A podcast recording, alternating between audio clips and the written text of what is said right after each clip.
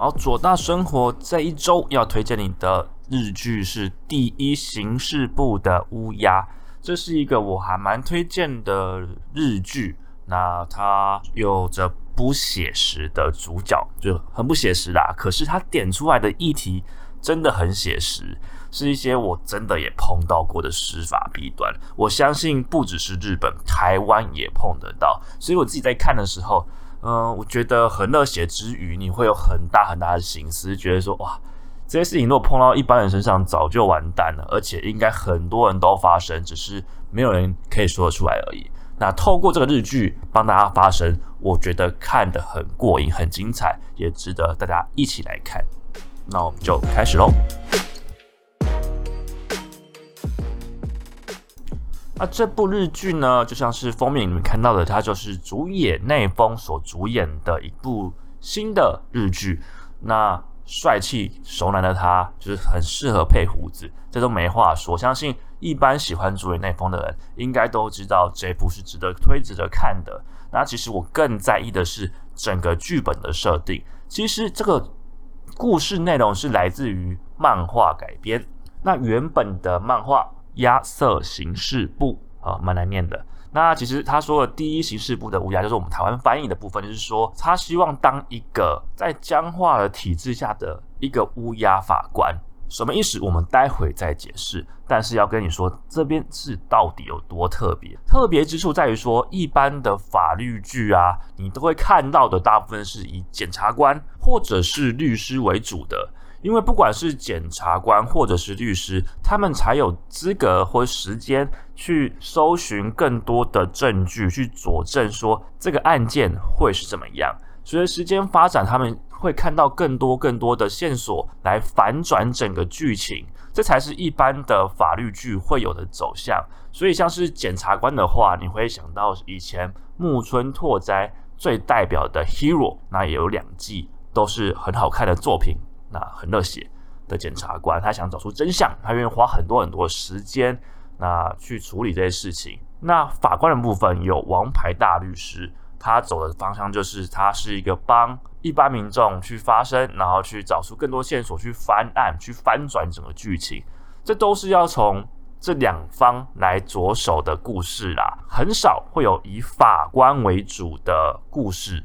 为什么？因为法官就是听这两方的说法，然后在法院在法庭上面做判断，那依照他们两边给的证据力来做决定，所以其实他都是做决定就好，你很难看到他们去花更多时间去找出线索来翻转整个剧情。但是第一刑事部的乌鸦就是这么特别，他让法官去办案，那这件事情就有很多很多的。不现实啦，因为其实法官通常是没空去做这件事情的。只是这不是一个极端的案例，在《王牌大律师》中，我们看到广末凉子他饰演的法官就是会这样做，他就是希望知道真相是什么。而你们两方如果提不出证据来让我决定的时候，我不会轻易的做判决，我想要去知道更多。同样的。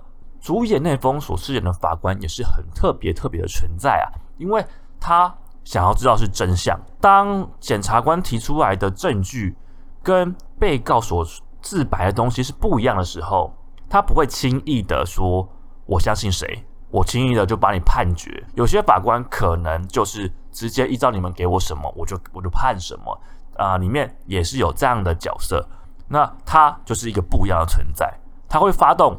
职权，所谓的发动职权，就是法官要来主导整个调查，他接手了调查，然后配合着检察官跟律师来一起搜出真实的真相。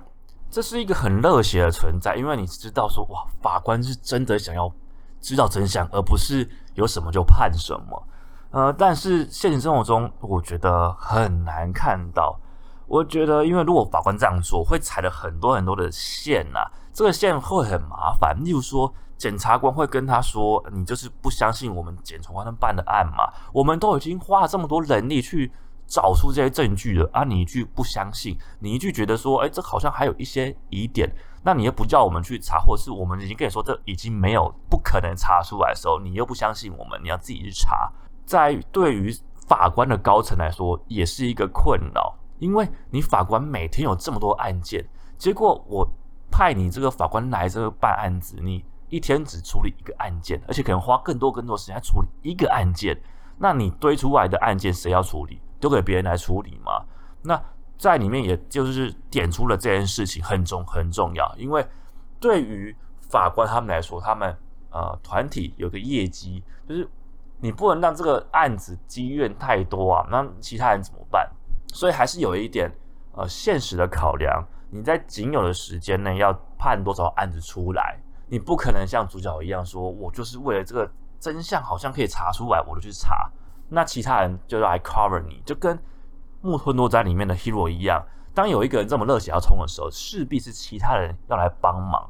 不过，这个想要找出真相的热血，我真的是非常非常的感动。因为当你是受害者，你是被告，你有冤屈，可是法官乱判的时候，你会更冤，而且你是无助的。所以，当有这样的法官出现的时候，你会很感动。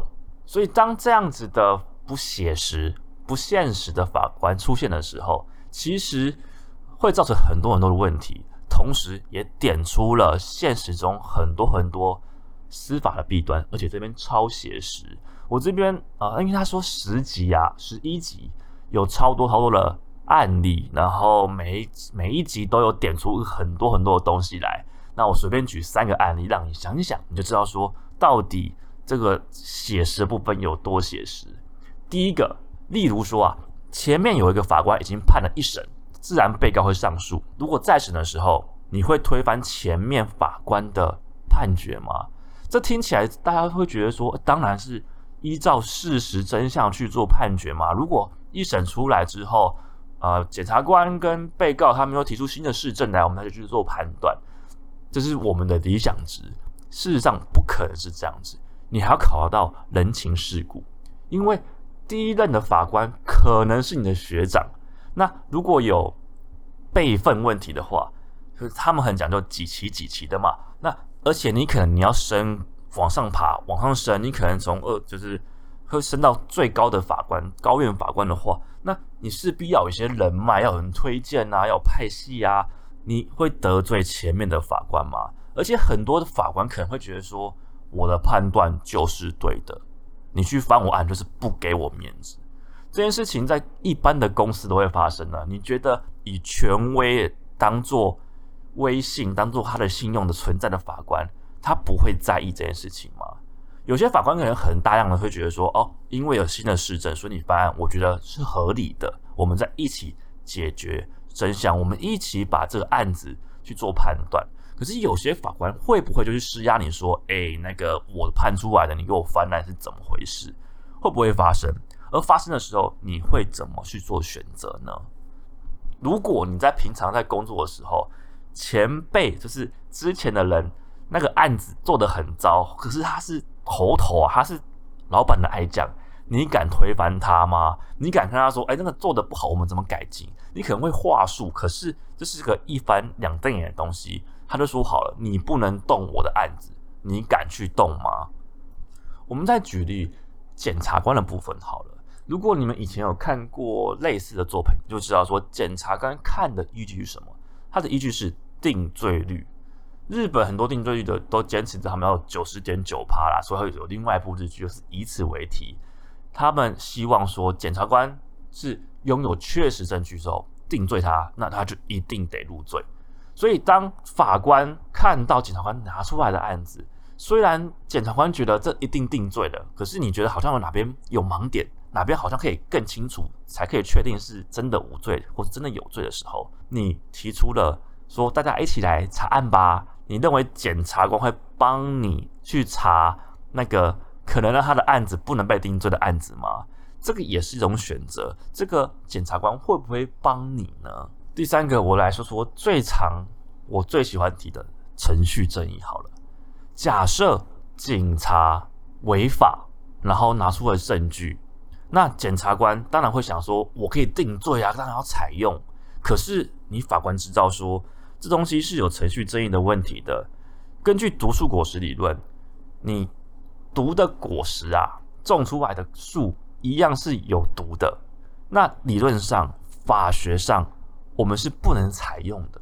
可是检察官，或是你的高层，或是警察的高层，都过来施压说：“哎，我们办案啊，我们要抓坏人，不要这么讲究啊！真的就是坏人在那边，你这样子乱，你这样搞我们，我们以后怎么抓坏人？然后去施压你，然后说我们应该互相信任，我们不应该互相捅自己的篓子，互相搞麻烦。我们这样怎么打击犯罪？那这样的层层施压下来，加上你自己的长官也说。”赶快把案子办一办！你要查到什么时候？你真的会放下可能放下那个无辜？那可能性这么低？可是你想把它翻案吗？我觉得不一定每个人都会承受这样子的压力啦。在剧里面有一个名言，我觉得他说的蛮有道理的。他说：“正义是很复杂的，有时候你会考量到很多东西，国家安全啊，政治家的前途啊，所以往往牺牲到的就是。”容易被牺牲的那个人就是你，就是一般老百姓。那些什么程序正义是可被牺牲的，你自己的未来可被牺牲，因为政治家的前程更重要，他可以为国家带来更多的贡献，是这样子吗？检察官的未来，或是检察官为了他可以往上爬，他可以牺牲掉一些东西，因为未来还可以更帮助更多人，这是现实中真的是会发生，可是你不知道。直到你被牺牲的那一天，你才会知道。说回来，这个整个剧情啊，我相信很多人看这部剧会觉得说，哦，这都是常见的剧，就是他没有特别特别到说，哦，我要那个很出乎意料的手法来办案啊，或出乎意料的犯罪手法，很像就是那比较偏侦探片啊。这部剧虽然他因为正因为他创了一个很不写实的法官。所以他点出来的社会议题都超级写实，每一个集每一个点都达到了目前司法的最黑暗面，而且他的故事其实我觉得很有趣，很好懂，很好懂。他他用很一般民众可以理解的，而且会配合插图啊，然后把那些法法怎么做，法院怎么走，都解释的很清楚。有时候还把一些故事，嗯，童话故事。用很有趣的理论让你知道，让你想要更多，所以它会让你有很多很多 open mind，或是让你大开眼界的一些想法。所以一般人看了其实是又热血又觉得有趣好玩，而且如果你细细的去想，你真的会得到很多很多的东西。特别是那些有受过司法、有真的是法律人，你就会知道说，对，有这些问题。然后他用一个很棒的方式跟大家解释，甚至是连我都不一定讲得出口、讲得清楚的东西，透过这个剧，你就会一目了然，而且非常的感动。你真的会希望说有这样子的法官存在。那这样的剧就是虽然不写实，可是它可以立一个理想值、一个目标在那边，让更多人愿意朝这个目标去前进。就像是你看了《灌篮高手》。你不一定可以打入 NBA，可是越来越多的人爱上了篮球，越来越多人往理想去前进，或许总有一天真的会出现一个 NBA 的球员在台湾。那就算不这么的不切实际好了，起码你知道，在迈向理想的这个路上，你可能还有一群人一起陪你改变这一切，而且可能就少了一个阻力。特别就是这个越少阻力越好的事情，所以我会很推荐大家去看这种职人剧。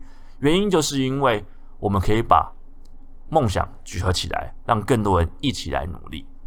我常常说，就是对于一些法官来说啊，你只是他一个办公桌上面没有解决的一个案子。